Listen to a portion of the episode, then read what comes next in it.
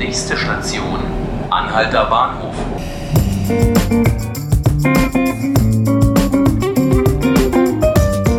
Herzlich willkommen, liebe Zuhörerinnen und Zuhörer. Mein Name ist Markus Lücker und das hier ist 5 Minuten Berlin, der Podcast des Tagesspiegels. Ich verkünde jetzt wahrscheinlich keine großen Neuigkeiten, wenn ich sage, in Gefängnissen passiert häufig jede Menge Mist.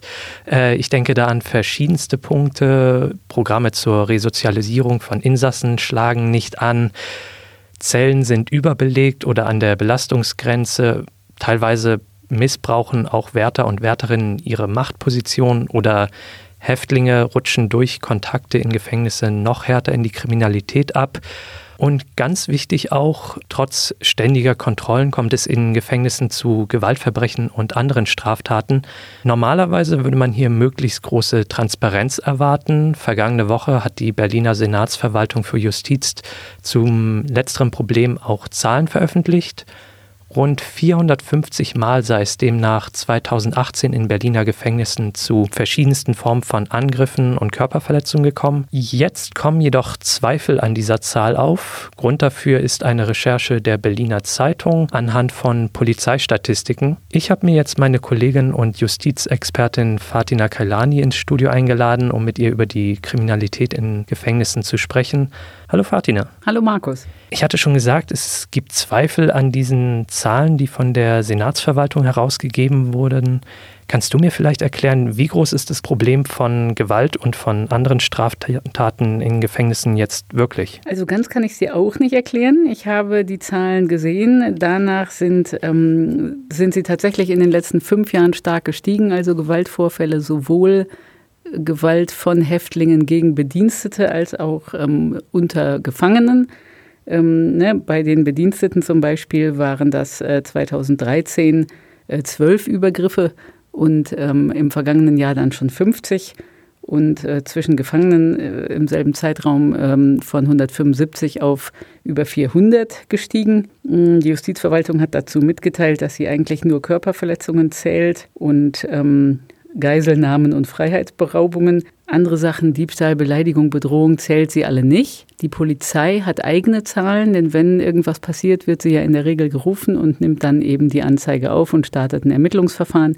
Die Zahlen der Polizei lesen sich ganz anders, sind nach Delikten aufgeschlüsselt. Ich kann dir eigentlich gar nicht so sehr erklären, wie äh, jetzt die Justiz zählt und wie die Polizei zählt. Mhm. Mein Eindruck ist aber, dass ähm, die Justiz einfach nicht in jedem Fall, der ihr unterkommt, ein Ermittlungsverfahren einleitet oder nicht jedes Mal die Polizei gerufen wird, sodass deswegen die Zahl äh, bei der Justiz höher ist, als sie schlussendlich bei der Polizei ist. Also die Zahlen bei der Polizei weichen ja zum Teil sehr stark ab. Ich glaube, Körperverletzungen sind zumindest deutlich unter diesen 450 Fällen, die genau. bei der genau. Senatsverwaltung genannt werden.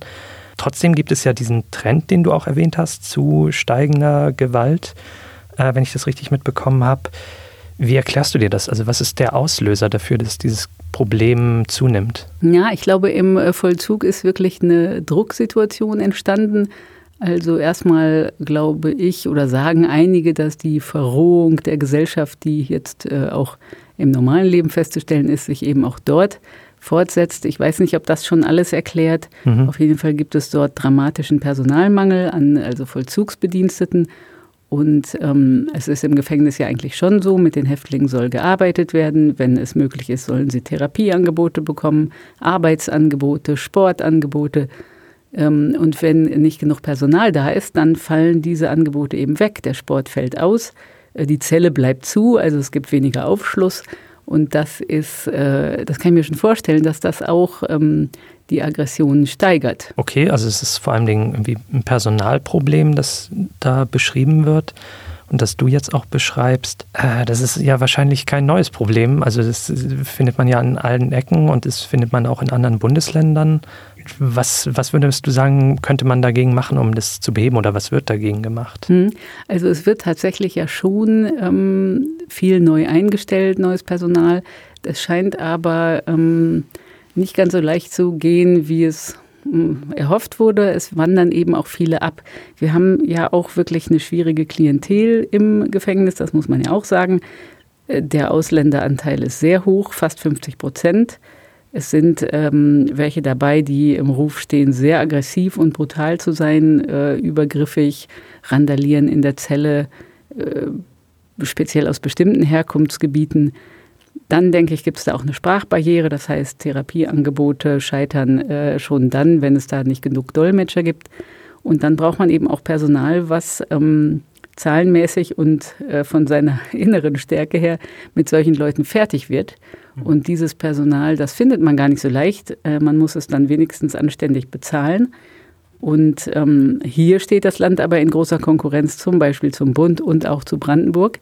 Das heißt, es wird zwar viel eingestellt, es wandern aber auch welche ab, denn der Bund bietet bessere Aufstiegschancen und eine bessere Bezahlung und auch äh, Brandenburg zahlt besser. Hm.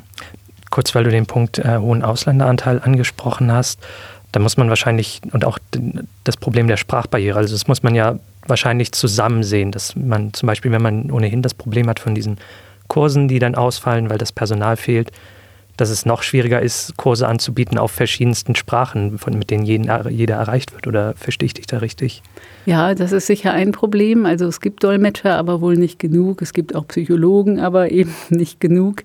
Und ich könnte mir auch vorstellen, dass bei manchen Leuten einfach äh, nichts mehr zu machen ist. Also natürlich sollen die Gefangenen im äh, Gefängnis resozialisiert werden, aber bei manchen, glaube ich, äh, ist das gar kein Fall von Resozialisierung, denn die waren nie sozialisiert, jedenfalls nicht so, wie wir uns das vorstellen. Ja, äh, deprimierende mhm. Blicke auf das Gefängnis. Mhm. Ähm, auf jeden Fall schon mal vielen Dank für, für deine Informationen, Fatina. Gerne. Ja, das war äh, fünf Minuten Berlin für heute. Mein Name ist Markus Lücker. Falls Sie unsere nächste Folge nicht verpassen wollen, Sie können uns abonnieren auf Spotify, iTunes und anderen Podcast-Apps. Vielen Dank fürs Zuhören und ich wünsche Ihnen noch einen schönen Tag.